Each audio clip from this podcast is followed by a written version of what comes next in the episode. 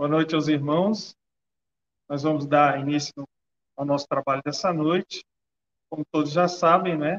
Agora a distância, mas é importante os pensamentos, a atenção, a concentração, porque esse material continua sendo utilizado pelos bons espíritos em favor daqueles que precisam.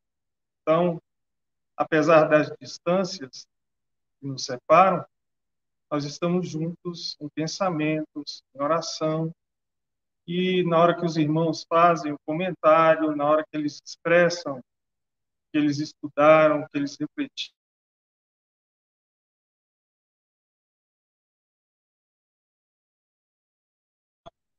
com essa fala, com esse comentário, com a palestra, nós estamos unindo nossos pensamentos de maneira a sermos aí instrumento da espiritualidade superior. Hoje nós temos a presença do nosso irmão Diogo, né? Todos já conhecem, trabalhador da casa, que vai falar do livro Pão Nosso, a mensagem 116, ouçam. E um grande amigo nosso também do GECAL, amigo nosso de todos nós, que começou aqui no GECAL, trabalhador da casa, e hoje frequenta o Grupo Espírita Casa do Caminho, no Guará, é o nosso irmão Roberto Bessiani. Está aqui. Seja bem-vindo, Roberto, nossa casa mais uma vez. E ele vai falar do tema ante aos falsos profetas. Então, nós vamos iniciar nosso trabalho, sempre lembrando que nossa irmã Vânia está presente, né? para aqueles que precisam ou querem um atendimento fraterno, é só se comunicar e agendar com a nossa irmã Vânia porque serão atendidos, em particular, como todos já conhecem, de maneira a esclarecer suas dúvidas e no atendimento fraterno mais próximo, porque todos nós estamos passando momentos difíceis. Então, só buscar o atendimento né, com a nossa irmã Vânia, todos os sábados e terça-feira. Nós vamos orar agora e agradecer a Deus mais essa oportunidade. Mestre amado Jesus, infinito amor e bondade, mais uma vez estamos reunidos, Senhor, em Teu nome, em pensamento, pelos corações, buscando amparo e proteção de Teus mensageiros. A distância não nos separa, Senhor, porque todos nós estamos unidos no mesmo ideal, que é sermos melhores, conhecer o Teu Evangelho, conhecer a doutrina espírita e nos transformarmos para melhor nessa transformação, Senhor, auxiliar aqueles que nos cercam, auxiliando também toda a humanidade para que um dia tenhamos um mundo melhor, mais fraterno, mais irmão, mais caridoso. Abençoa os irmãos que usarão a palavra nessa noite, com certeza serão inspirados pelos teus mensageiros e que todos aqueles que sofrem possam ser alcançados por essas vibrações do teu amor e de nossos pensamentos. Muito obrigado por mais essa. Com a palavra, então, nosso irmão Diogo.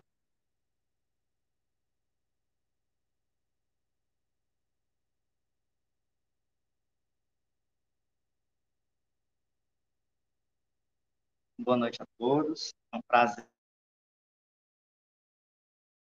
conversar um pouco sobre os ensinamentos do nosso do Evangelho do nosso Senhor Jesus esclarecidos pela doutrina espírita, que vem nos trazendo uma expansão de consciência para aproveitarmos melhor os ensinamentos do Mestre, as oportunidades que a vida nos oferece, mesmo nas dificuldades, mesmo nas alegrias, mas sempre buscando trazer para a nossa renovação interior, a nossa mudança íntima.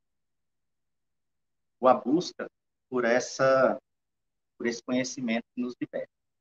E a lição é bem interessante que chama Ouçamos-nos, pelo Espírito Emmanuel, do livro Pão Nosso. E ele diz assim: Disse-lhe Abraão: Eles têm Moisés e os profetas, ouçam. A resposta de Abraão ao rico da parábola ainda é ensinamento de todos os dias no caminho comum.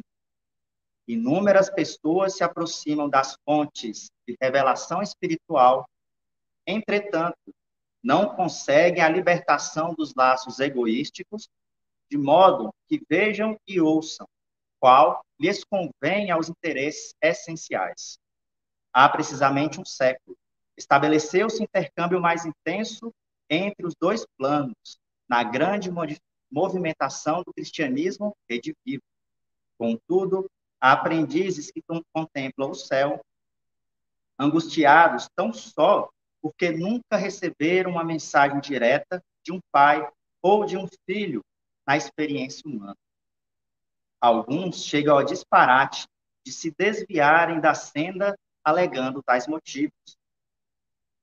Para esses fenômenos, para esses, o fenômeno e a revelação do espiritismo evangélico são simples conjuntos de inverdades. Porque nada obtiveram de parentes mortos em consecutivos anos de observação. Isso, porém, não passa de contrassenso. Quem poderá garantir a perpetuidade dos elos frágeis das ligações terrestres? O impulso animal tem limites. Ninguém justifique a própria cegueira com a insatisfação do capricho pessoal. O mundo está repleto de mensagens, de mensagens e emissários há milênios. O grande problema, no entanto, não está em requisitar-se a verdade para atender ao círculo exclusivista de cada criatura, mas na deliberação de cada homem quanto a caminhar com próprio valor na direção das realidades eternas. E Emmanuel, nessa lição, né, quando a gente vai estudando, ele praticamente sintetiza toda a nossa busca para compreender o que estamos fazendo aqui na Terra e para que Jesus trouxe os seus ensinamentos. E quando, a gente, quando Emmanuel nos traz a questão de que qual o que convém de interesses essenciais na nossa busca aqui na Terra. E muitas vezes nos perguntamos de noite sobre essas questões sem conseguir resposta do mais alto. E ele nos orienta e nos diz o motivo dessa dificuldade de compreendermos essa mensagem sublime. Ele, e ele diz que os laços egoísticos ainda nos prendem à matéria.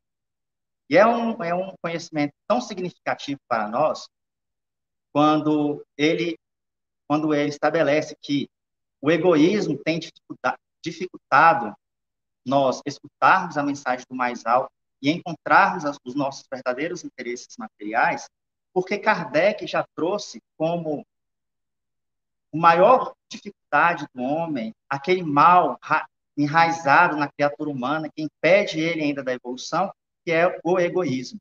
E cada vez mais nos prende na teia da dificuldade de compreender a mensagem mais alta. E quando a gente busca compreender essa mensagem, a gente busca o centro espírita e muitas vezes a gente está mais interessado nas coisas ainda materiais do que realmente compreender a mensagem do maior e as reais e as realidades do espírito imortal. E a gente vem muitas vezes em busca de mensagens, em busca de orientações para resolver problemas do cotidiano e muito materiais, esquecendo a real necessidade do espírito. Quando Emmanuel escreve sobre a deliberação de caminharmos com o nosso próprio valor, ele nos remeteu e nos fez lembrar a necessidade de construir esses valores eternos dentro de cada um de nós, para que possamos realmente ascender na evolução espiritual. E quando a gente vai buscar em Kardec como o homem pode alcançar sua evolução, primeiro, na questão 913, ele indica qual a maior dificuldade que o homem tem ainda de evoluir. E ele diz que é o egoísmo. quando é perguntado como que podemos destruir o egoísmo, ele fala, ó, o egoísmo é um dos é uma das chagas da humanidade mais difíceis de serem combatidas. Primeiro, porque ele é alimentado pela matéria. Né? Enquanto a gente estiver preso a essas questões materiais, ainda nós somos muito materialistas, nós teremos dificuldades de identificar as nossas reais necessidades, porque a gente dá mais valor nas coisas, nas conquistas materiais do que nas conquistas espirituais.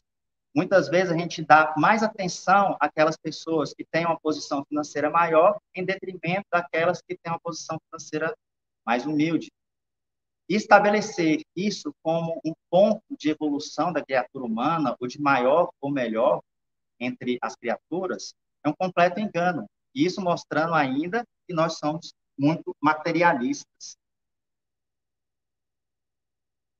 E quando Kardec pergunta qual o meio mais eficaz do homem conseguir a sua evolução moral, os espíritos respondem: conhece-te a ti mesmo. E essa questão está desde o início do Espiritismo, desde a época dos filósofos antigos, batendo na nossa cabeça, batendo em nossos corações, e nós ainda não compreendemos a, o real significado dela. E o Espiritismo vem, através de seus ensinamentos, a cada dia, nos mostrar como utilizarmos essa ferramenta para a nossa evolução espiritual em nosso dia a dia. E identificar quais são as reais causas do nosso egoísmo, das nossas imperfeições. Se o egoísmo é a chaga e a raiz de todo o mal, é lá que nós devemos, então, combater essas dificuldades. Às vezes, a gente fica muito ligado ao exterior. Ah, estou com raiva. Ou é, estou muito materialista, sempre focando nas coisas materiais. Esquecemos de olhar o que está por detrás desses ataques de fúrias, dessas coisas que colocamos como, como realidades importantes para a nossa vida. E quando a gente vai em busca de cada um desses sentimentos, a gente vai encontrar sempre o egoísmo. Às vezes, no ataque de fúria, como nos diz o Evangelho, por trás está uma pessoa egocêntrica, que não aceita uma comparação com o outro, que não que tem dificuldade de reconhecer que se o outro erra com os outros, por que não poderia errar com ele? E dessa maneira a gente vai identificando o ego cada vez mais enraizado em todas as nossas ações e atitudes. Né? Quando damos mais valor às coisas materiais do que às coisas espirituais.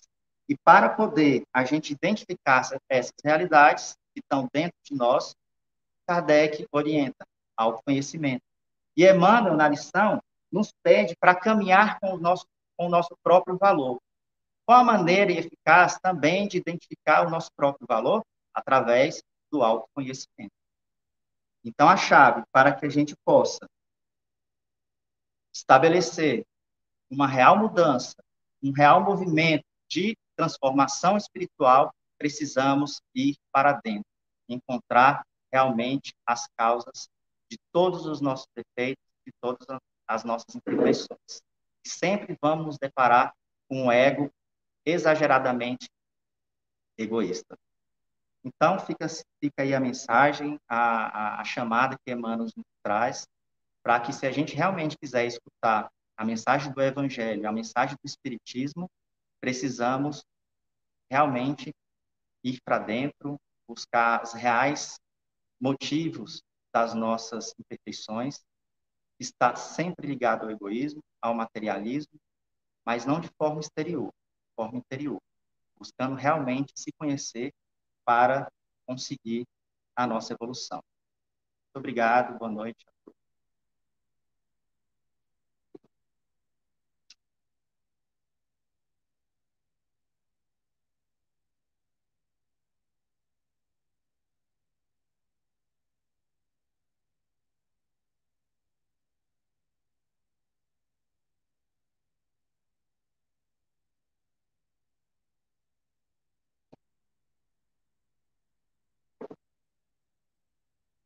Boa noite a todos.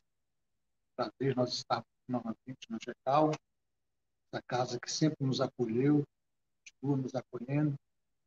E é muito importante, nesse momento, esse cenário atual de pandemia, uma casa espírita continuar realizando suas atividades para levar o consolo, prestar o socorro amigo àqueles corações aflitos, porque não é fácil, principalmente aquelas pessoas que vivem mais sozinhas, é, enfrentar esse momento tão difícil, né? então, tantas dificuldades. Então, é importante funcionar com a casa espírita. Mas uma casa espírita, ela realiza suas atividades com base no ensinamento da doutrina espírita, que, por sua vez, é, realiza o seu ensinamento doutrinário com base nos ensinamentos cristãos. Jesus, a Boa Nova, certo? Só que eh, os ensinamentos cristãos e também os ensinamentos espíritas nem sempre, nem sempre são transmitidos por pessoas que estão qualificadas pela espiritualidade superior, né? é, estão falando, às vezes, dizem falando em nome de Jesus, em nome de Deus, mas não têm esta, é, esta procuração divina para falar, porque não são os missionários para, não são missionários para isso. E é o tema da nossa palestra de hoje, da nossa confraternização, que é falar é, qual o nosso posicionamento e como se comportar perante aí os falsos profetas. E nós gostaríamos de buscar é, a reflexão da noite em cima de, de do livro Evangelho segundo o Espiritismo, no capítulo 21, né? É, nós temos um capítulo que trata exatamente desse tema. Nós temos o Livro dos Espíritos, nas questões 622 e seguintes, que tratam desse tema também. E eu gostaria de permitir, de pedir a permissão de vocês, né, para a gente fazer aqui uma breve leitura, porque esse assunto foi relatado por Lucas, no seu capítulo 6, versículos 43 a 45, Mateus, no seu capítulo 7, versículos 15 a 20, e também no capítulo 24, versículos é, 5, 11 a 13, 23 e 24, e também por Marcos, no capítulo 13, versículos 5, 6, 21 e 22. Lógico que nós vamos, não vamos ler aqui todos os relatos dos, dos evangelistas, né? mas nós gostaríamos de trazer para vocês é, o de Marcos, em especial, onde ele diz aqui o seguinte: é, tendo, tende cuidado para que alguém não vos seduza. Observem bem essa, essa, essa colocação de Marcos, essa, essa leitura de Marcos, porque Jesus fez essa, essa referência e, e, é bastante importante a gente observar alguns, alguns pontos dentro da mensagem para facilitar o entendimento. Mas vamos repetir. Tende cuidado para que alguém não vos seduza, porque muitos virão em meu nome, dizendo: Eu sou o Cristo, e seduzirão a muitos. Continua Marcos levantar-se-ão muitos falsos profetas que seduzirão a muitas pessoas. E porque abundará a iniquidade, justiça, né, a desigualdade, é, a caridade de muitos esfriará. Mas aquele que perseverar até o fim se salvará. Então, se alguém vos disser o Cristo está aqui ou está ali, não acredites absolutamente. Porquanto falsos, falsos cristos e falsos profetas se levantarão e farão grandes prodígios e coisas de espantar, ao ponto de seduzirem e, se possível, os próprios escolhidos. Então, meus irmãos, é, é interessante aqui é, algumas palavras-chave nessa passagem é, de Jesus, relatada aqui por Marcos. A palavra seduzir, o verbo seduzir, é, tem sido, foi usado pelo menos de três a quatro vezes na passagem. Então, seduzir. Uma outra, e não poderia deixar de faltar, o termo falsos profetas e falso Cristo. Falsos Cristo. E um outro ponto que aí que eu trouxe para contribuir, reforçar dentro da, da passagem evangélica é a questão dos grandes prodígios. Então, se a gente analisar brevemente o que traz a mensagem do Cristo nesta passagem, nós vamos perceber que falsos cristos e falsos profetas, eles vão realizar prodígios para poder seduzir as pessoas. Então, esse é o objetivo. Aquele que é falso profeta, ele vai realizar falso, vai realizar prodígios, grandes prodígios.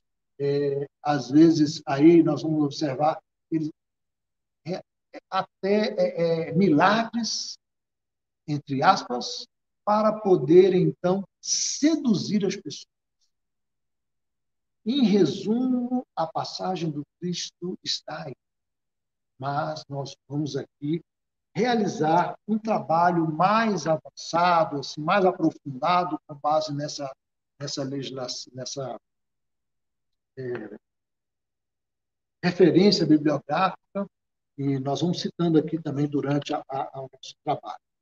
E nós gostaríamos de iniciar a tarefa, além, após essa, essa passagem evangélica trazida aqui no, no capítulo 21 do Evangelho segundo o Espiritismo, nós gostaríamos de definir. Nós vamos falar de falsos profetas. O que seria um profeta? Né? O que seria um profeta? E aí nós vemos no capítulo mesmo 21, no item 4, Kardec traz uma, uma importante definição. Ele diz aqui, olha, no sentido evangélico, o vocábulo profeta tem mais extensa significação disse de todo enviado de Deus, com a missão de instruir os homens e de lhes revelar as coisas ocultas e os mistérios da vida espiritual. Então, Kardec inicia ou traz dizendo assim, no sentido evangélico, o vocábulo profeta, profeta tem mais extensão mais extensa significação. Ora, se tem um vocábulo profeta no sentido evangélico, tem também sem ser no sentido evangélico. Então, o que é um profeta? Segundo o dicionário, é aquele que tem o dom de adivinhar o futuro. Então, todo aquele que tem o dom de adivinhar o futuro, segundo o dicionário, é um profeta. Porém, no sentido evangélico, ressalta Kardec, ele é diferenciado. Por quê? Porque, primeiro, ele tem que ser enviado de Deus. Então, um profeta evangélico, ele tem que ser enviado de Deus. Segundo, ele tem uma missão. A missão é instruir os homens e revelar as coisas ocultas e também os mistérios da vida espiritual. Se existem coisas que são ocultas, se existem mistérios na vida espiritual que precisam ser revelados por um missionário divino, esse é um profeta evangélico, é sinal que essas coisas ocultas, ou esses mistérios da vida espiritual, estão contidos nos, no, no, nas leis de Deus, nas leis da natureza, nas leis divinas. Porque senão ele não seria um profeta evangélico. Certo? Então, os ensinamentos, as revelações que o profeta evangélico precisa fazer é, ele tem que, na sua missão, instruir os homens através da revelação das leis de Deus. E o que é revelar as leis de Deus? Revelar, nós fomos buscar aqui a, um significado também, é tirar o véu, deixar-se ver, mostrar-se, manifestar-se. Mas também tem um significado de fazer conhecer. Revelar é divulgar, revelar é propagar. E quando a gente fala em revelar, tirar o véu, a gente logo lembra a noiva vestida com véu, né? Esse é natural. A gente se lembra logo do casamento. Então a noiva está ali vestida com véu no casamento. E por que, que a noiva usa véu no casamento? E a gente foi buscar o estudo sobre isso lá atrás. Né? É, é, os casamentos eram acordados. Né? O dono, o pai de, uma, de um rapaz e o pai de uma moça conversavam, falavam assim, olha, acertavam, acordavam, diziam assim, olha, meu filho vai casar com a sua filha, hein? Eram pequenos ainda, às vezes nem tinham nascido. Falavam, se tiver um filho, vai casar com a sua filha. Aí ele, eles acordavam isso, e aí o pai da noiva é, guardava um dote, né, importância financeira, ou bens, para oferecer ao casal. E o que acontecia? Eles iam crescendo iam se desenvolvendo, e quando estavam adultos é que iam realizar o casamento. Às vezes nem se conheciam pessoalmente. Mas as transformações ocorriam.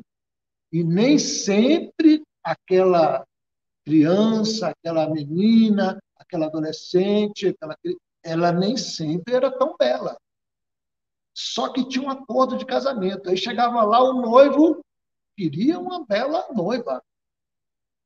Mas para não, não haver uma decepção nesse acordo, um desencontro, ele, o pai da noiva, botava um véu sobre o rosto, a cabeça da filha. Por quê? Nem sempre, nem toda jovem era atraente. E como ele não podia fazer, é, é, quebrar o acordo, então ele botava o véu na noiva. E o noivo só poderia tirar o véu, revelar, tornar, buscar conhecer-se. Ela só poderia mostrar-se para ele após o casamento. Então é mostrar-se, é revelar-se. Certo? Então, conhecido, é, é, é tendo, tendo conhecimento do significado dessa palavra, desse verbo, revelar, aí nós poderemos entender que se é tem alguma coisa que tem que ser revelada, ela está escrita em algum lugar.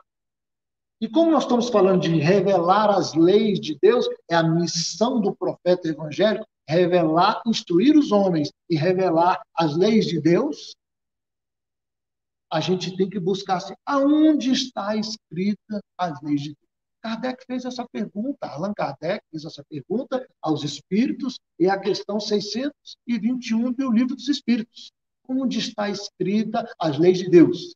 E os espíritos responderam uma palavra, duas, né? Na consciência. Na consciência. Então, as, se as leis de Deus né, estão escritas na consciência do homem, por que então, Kardec pergunta na questão 621, letra A, ele diz assim: uma vez que o homem traz em sua consciência a lei de Deus, que necessidade havia de lhe ser revelada? Por que, que a lei de Deus tem que ser revelada se ela já está na consciência? E os espíritos respondem: ele a tinha esquecido e desprezado. Deus quis que ela lhe fosse dada. Então, a lei de Deus está ali guardada na consciência do homem. Como foi dito agora há pouco pelo Diogo, ele falou o seguinte: que nós estamos muito apegados à matéria, e por isso nós esquecemos das coisas, né, somos egoístas, somos orgulhosos. Isso tudo num processo natural de apego à matéria, porque nós precisamos da matéria para sobreviver, para progredir, para evoluir, e nós nos apegamos de maneira é, excessiva à matéria, e por isso, com esse apego, nos tornamos egoístas, orgulhosos, queremos tudo de melhor para a gente. É um processo natural de progresso do espírito. É um processo natural. Nós temos que buscar, como ele mesmo disse, disse é, é, é, preliminarmente, que nós precisamos trabalhar a, o desapego à matéria para deixarmos de ser egoístas, deixarmos de ser orgulhosos. Aí o que acontece? Nesse apego à matéria, nesse egoísmo, nesse orgulho que nós aprendemos a desenvolver, nós acabamos é, é, é, nos apegando e entendendo muito das leis divinas referentes, relacionadas à matéria bruta, e esquecemos das leis de Deus da parte espiritual, que, como eu falo aqui, são as coisas ocultas, ou são os mistérios da vida espiritual. Por que nós vamos nos preocupar com a vida espiritual se eu estou muito bem acomodado na vida material? Então, nós esquecemos, como dizem os espíritos da resposta, nós esquecemos ou desprezamos. Olha a resposta dos espíritos. Ele a tinha esquecido e desprezado. Porque é cômodo para nós. Vamos desprezar essa, é, é, é, o conhecimento da lei divina no campo espiritual. Então, tudo bem aqui com a matéria. Por que eu quero me preocupar com a vida espiritual? Né? Mas aí Deus precisa ser lembrado. Agora, por que, que precisa ser lembrado? Por que, então, que existem os profetas? Os profetas têm uma missão. Qual é a missão? Instruir os homens e revelar as leis de Deus. Agora, por que, que eles têm que fazer isso? Os espíritos respondem na questão 622 e diz o seguinte: né? É, Kardec pergunta: Deus confiou a alguns homens a missão de revelar sua lei? A, a, a, missão de revelar é dos profetas. Mas quais são os homens? Os homens têm essa missão? São profetas? Aí respondem os espíritos: sim, certamente revelou ou é, é, confiou a alguns homens essa missão de revelar a sua lei. Agora, em todos os tempos, houve homens que receberam essa missão. São espíritos superiores, encarnados é, é, com o objetivo de fazer a humanidade progredir. Com essa resposta dos espíritos na questão 622, nós temos a seguinte: é, o profeta evangélico é aquele que tem a missão, é enviado de Deus, e tem a missão de quê? De instruir os homens através da revelação das leis de Deus. Agora, ele, por que, que ele tem que fazer isso? Para ajudar no progresso da humanidade. Bacana aí até aí? Ótimo, ótimo, muito bom. Aí nós vamos aqui, assim, como surgiram então os falsos profetas? Como surgiram? E aí a gente vê, busca que Kardec, aí no item 5 do capítulo 21, é, explorando a passagem de Marcos, relatada por Marcos, né? a passagem de Jesus relatada por Marcos, no final, em que ela diz o seguinte: levantar-se-ão falsos cristos e falsos profetas que farão grande, grandes prodígios e coisas de espantar a ponto de seduzirem os próprios escolhidos. E a gente verifica aqui que, na acepção teológica, os prodígios é, e os milagres são fenômenos excepcionais. São fenômenos excepcionais. Ou seja, se são fenômenos excepcionais, são fenômenos fora das leis da natureza. Se são fenômenos fora da lei da natureza, o que acontece? Ora, se eu tenho um conhecimento eu tenho um dom, foi dito, sou um profeta, né? aquele que tem um dom. E eu uso esse dom, através do conhecimento que eu tenho, é, é, para realizar grandes prodígios, para realizar coisas que espantam, que fazem as pessoas se admirarem.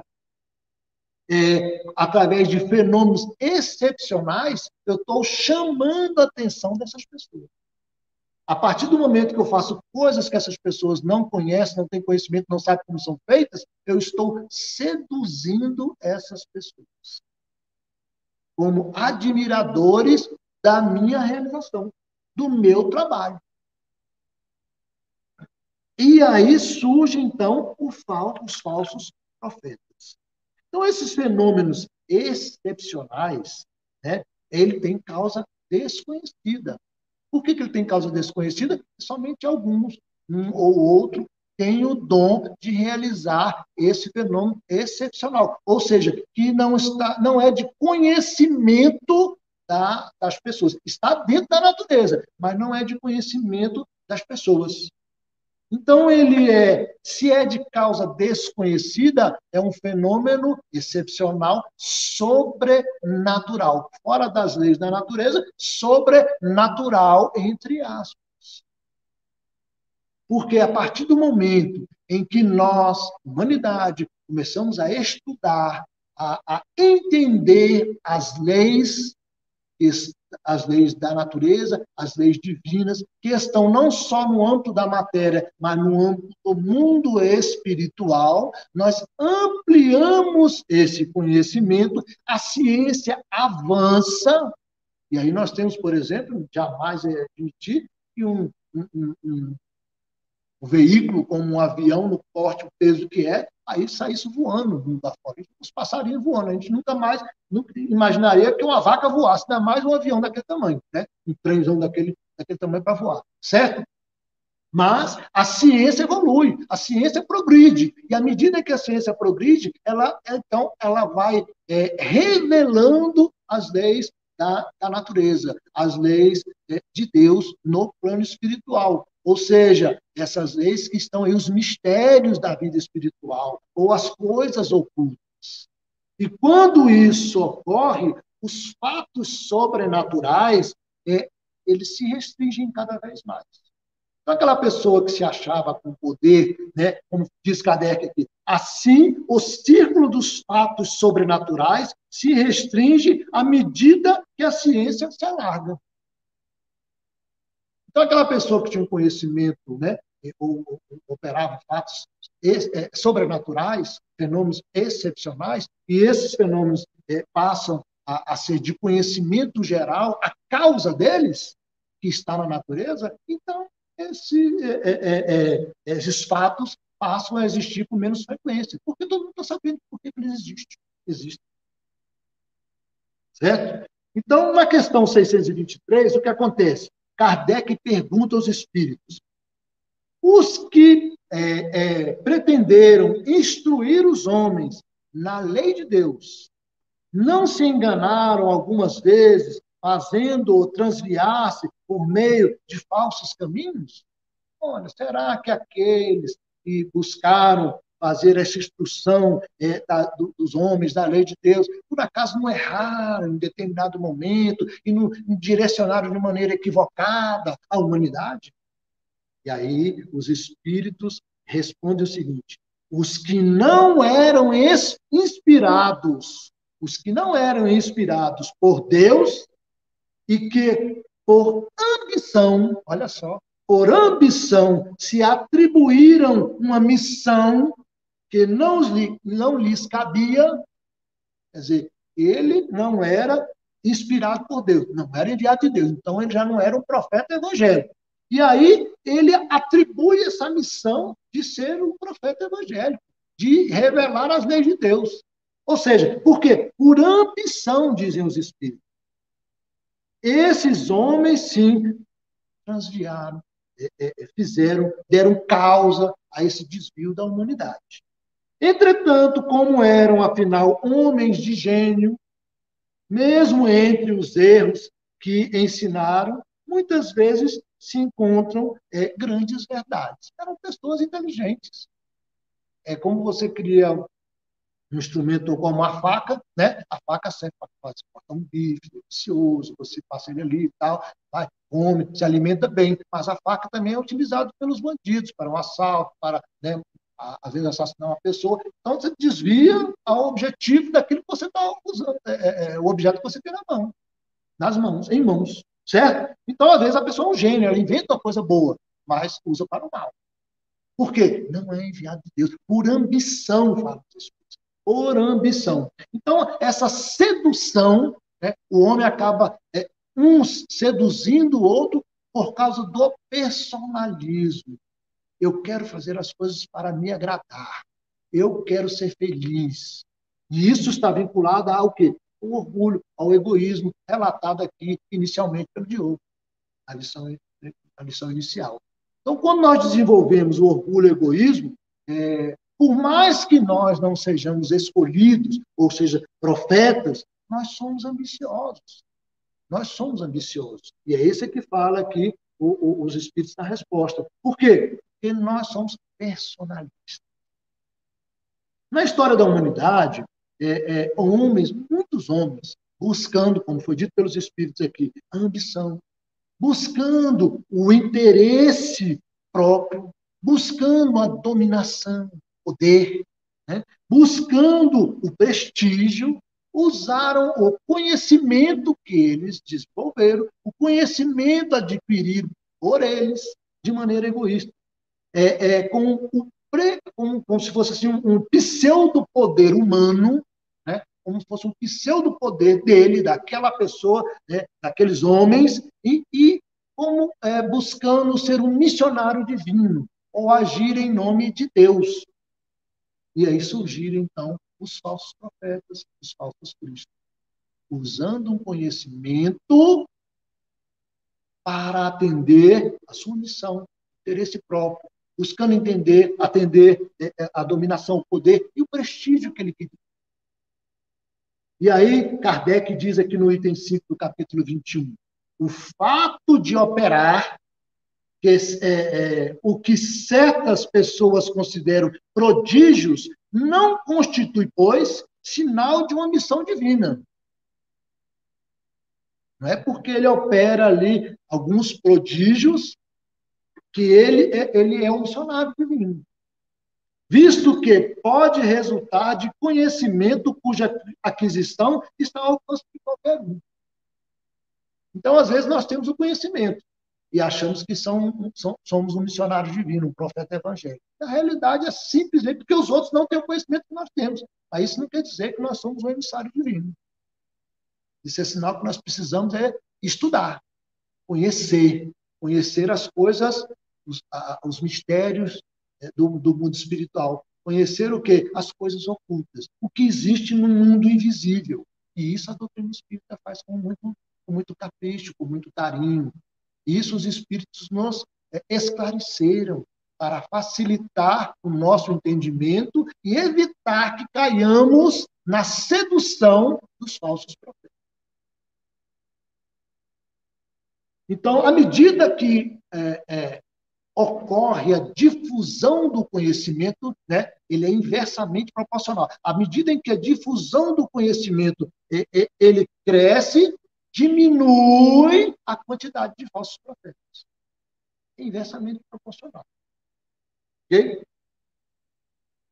Tendo em vista que nós já sabemos e conhecemos a existência de falsos profetas, tendo em vista a questão, essa questão, nós vamos verificar aqui o seguinte: o verdadeiro profeta se reconhece como? Sabemos que existe o profeta falso. Verificamos onde está a causa dos falsos profetas, como eles surgem. Como é que se reconhece um verdadeiro profeta diante dessa situação toda? Né? E aí, na questão 624 do Livro dos Espíritos, Kardec pergunta, exatamente essa pergunta aos espíritos, né? Qual o caráter do verdadeiro profeta? Qual o caráter do verdadeiro profeta? Certo? E aí, os espíritos nos dizem o seguinte: é, o verdadeiro profeta é um homem de bem, inspirado por Deus. Podeis reconhecê-lo pelas suas palavras e pelos seus atos. Deus não pode servir-se da boca do mentiroso para ensinar a verdade. Então, dois pontos aqui. O verdadeiro profeta, primeiro, é um homem de bem. É um homem de bem. O verdadeiro profeta é um homem de bem. E como é que, como é que nós podemos reconhecê-lo? Reconheceremos o verdadeiro profeta como sendo um homem de bem pelas suas palavras e pelos seus atos. Pelas suas palavras e pelos seus atos. Ora, e aí a gente começa dentro do, do, do a gente começa dentro da é, é, reconhecer dentro do mundo material, entre os encarnados, os falsos profetas com maior facilidade.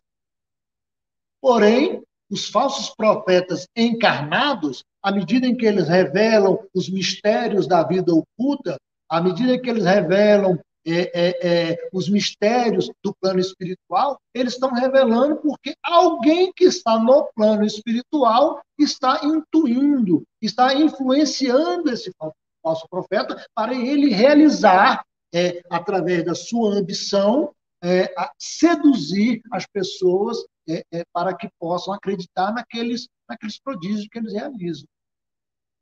Mas se você desmascara, ou a ciência desmascara é, é, o falso profeta encarnado, e aí continua existindo o falso profeta no plano espiritual. E aí a doutrina espírita, né? aí João, vai voltar um pouco lá, João, evangelista, ele diz lá, na sua primeira epístola, na sua primeira epístola, no capítulo 4, versículo 1, diz o seguinte, meus bem-amados, isso, é, essa, essa, essa, essa Está no item 6 do capítulo 21 também do Evangelho segundo o Espiritismo, onde João diz o seguinte: Meus bem-amados, não creiais em qualquer espírito.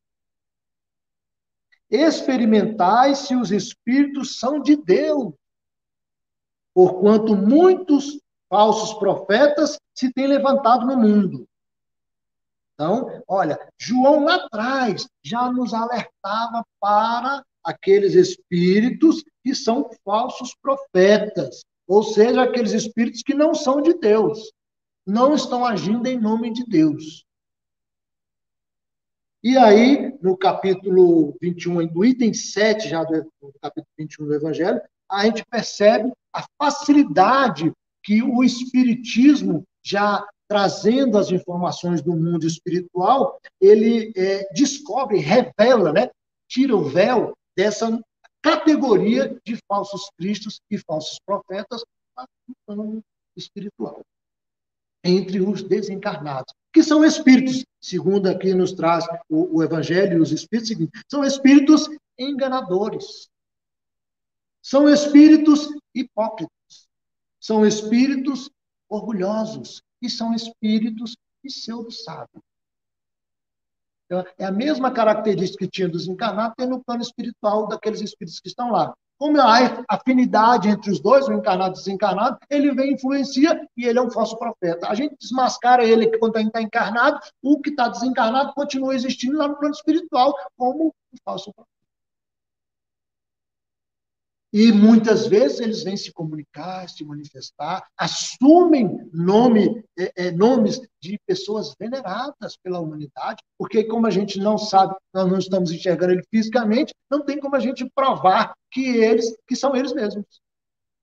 Mas a doutrina espírita nos é, é, é ajuda a entender isso, porque eles vêm para facilitar a, a, a aceitação das absurdas ideias que eles trazem para a humanidade. Eles vêm numa reunião mediúnica, às vezes eles vêm uma revelação, num sonho, numa intuição, e diz: Ah, eu sou Jesus, eu sou Chico Xavier, eu sou Maria de Nazaré, e faz uma revelação absurda. E aí nós passamos a, a, a enxergar como fosse uma revelação, porque ele se denomina uma pessoa conhecida e venerada aí por, por, por várias pessoas, pela humanidade como então, tem que estar atento para isso. Observando o quê? Atrás suas palavras, sua forma de pensar, sua forma de, de conduzir o pensamento, as informações, o conteúdo.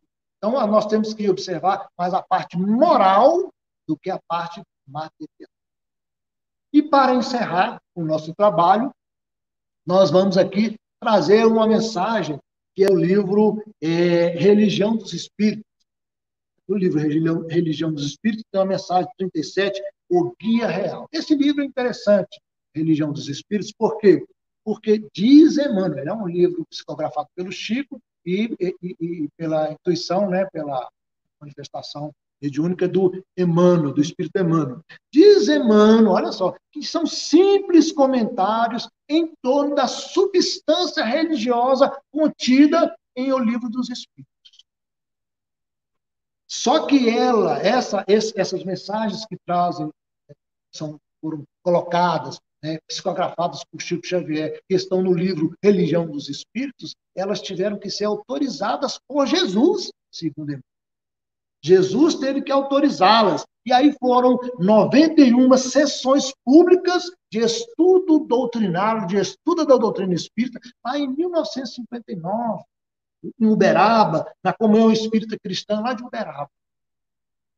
E aí o livro Religião dos Espíritos surgiu, porque justamente é, é, foi, o título é que foi é, o primeiro marco da religião dos espíritos, porque esse livro, como é uma, são comentários em torno da substância religiosa do livro dos espíritos, então o primeiro marco do, da religião dos espíritos é o livro dos espíritos. E como ele faz esse comentário, ele, eles intitularam o livro Religião dos Espíritos. E aí, nesse capítulo 37, lição 37, fala do guia real. E ele inicia, Emmanuel, dizendo o seguinte: é, o homem, na procura da orientação, da felicidade suprema, então, o homem, nós, na busca da felicidade suprema, queríamos, queremos ter uma diretriz integral. Como buscar a felicidade suprema? Qual a diretriz integral para eu não errar, chegar lá, não correr o risco de encontrar um falso profeta que me seduza e me desvie do caminho. Então, quero uma diretriz integral, dizendo. Né? Aí, a diretriz integral, integral não se encontra na Terra. Aí ele falou assim, ó, nem entre os grandes filósofos, nem entre os cientistas eméritos, nem entre, entre os professores de distintos, nem entre os sacerdotes e os pastores experientes, nem entre os juízes corretos, nem entre os pregadores ardentes. E olha, pasme o que Emmanuel fala na lição.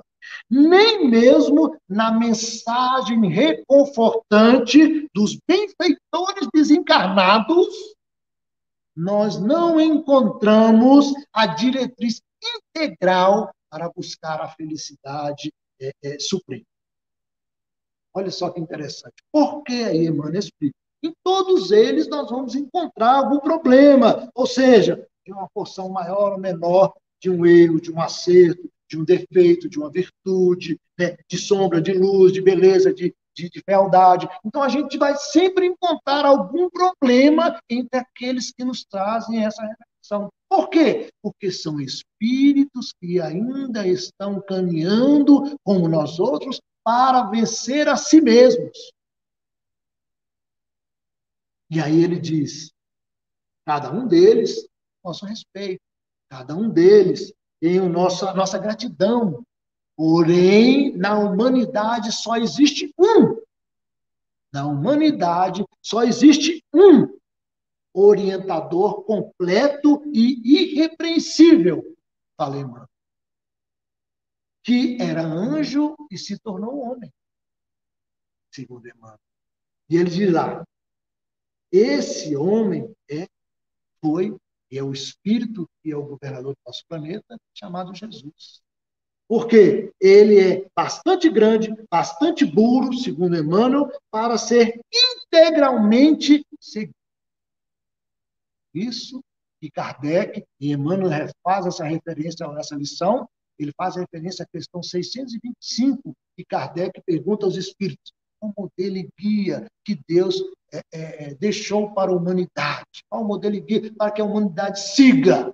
E a resposta dos espíritos é simplesmente a palavra Jesus. Porque ele, somente Jesus na humanidade, Emmanuel, somente Jesus é bastante puro, bastante grande para ser integralmente seguido. Então, para a gente evitar qualquer deslize, se teve uma desconfiança, uma dúvida sobre se é um falso profeta, sobre se é um falso Cristo, ou se a pessoa não traz a. Olha, vamos na lição de Jesus. O que, é que Jesus disse? Vamos refletir e vamos é, é, realizar, a, a, botar em prática a lição de Jesus.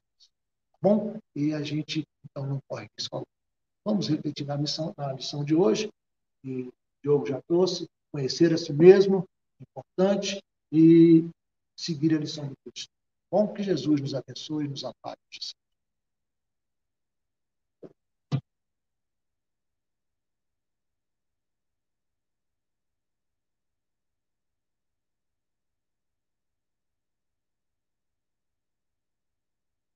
Bom, nosso irmão Roberto no, resumiu no final o que o jogo trouxe, o conhecimento, conhecer as nossas mazelas, as nossas necessidades.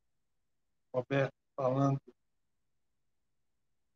modelo, modelo e guia para que nós possamos atingir o nosso objetivo. Para que tenhamos cuidado neste momento, muitos que desequilibram procuram uma solução fácil e nós sabemos que essa solução não existe, a não ser a de seguir o Cristo, porque eu estou fácil. Nós agradecemos os irmãos, a participação, a dedicação, o empenho trazer início nós possamos refletir. Nós observamos aqui que nós tivemos aí entre 51, 48, 60 seguidores aqui acompanhando a nossa palestra. E é importante aí os irmãos confirmarem que gostaram, né, colocando legalzinho, é isso? Para que a gente possa continuar fazendo esse trabalho. Então, é, às vezes a gente não valoriza, mas isso também serve como incentivo para aqueles que se dedicam a esse trabalho. Lembrando mais uma vez que o atendimento fraterno continua e é conduzido pela nossa irmã Vânia, trabalhadores da casa, aqueles que desejarem, precisarem é, ser atendidos, nós temos aí marcação com ela para que possam ser atendidos aqui na nossa casa presencialmente. E para encerrar, é claro, com a prece, nós vamos convidar o nosso irmão Diogo para fazer a prece de encerramento, sempre lembrando daqueles irmãos passam por momentos difíceis neste momento, problemas de saúde, sabemos quais irmãos, né, e outros que nós não sabemos, mas que enfrentam este momento, né, amparados pelo Cristo e, claro, nossas orações, nossos pensamentos, nossos sentimentos os auxiliam neste momento. Então, nosso irmão Diogo irá conduzir nossa. Muito obrigado e boa noite.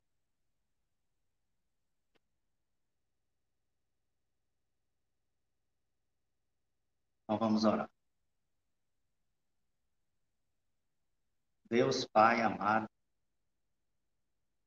nosso Criador, suprema inteligência e causa primeira, todas as coisas, todas as virtudes, de todo o amor, de todo o bom, belo, maravilhoso.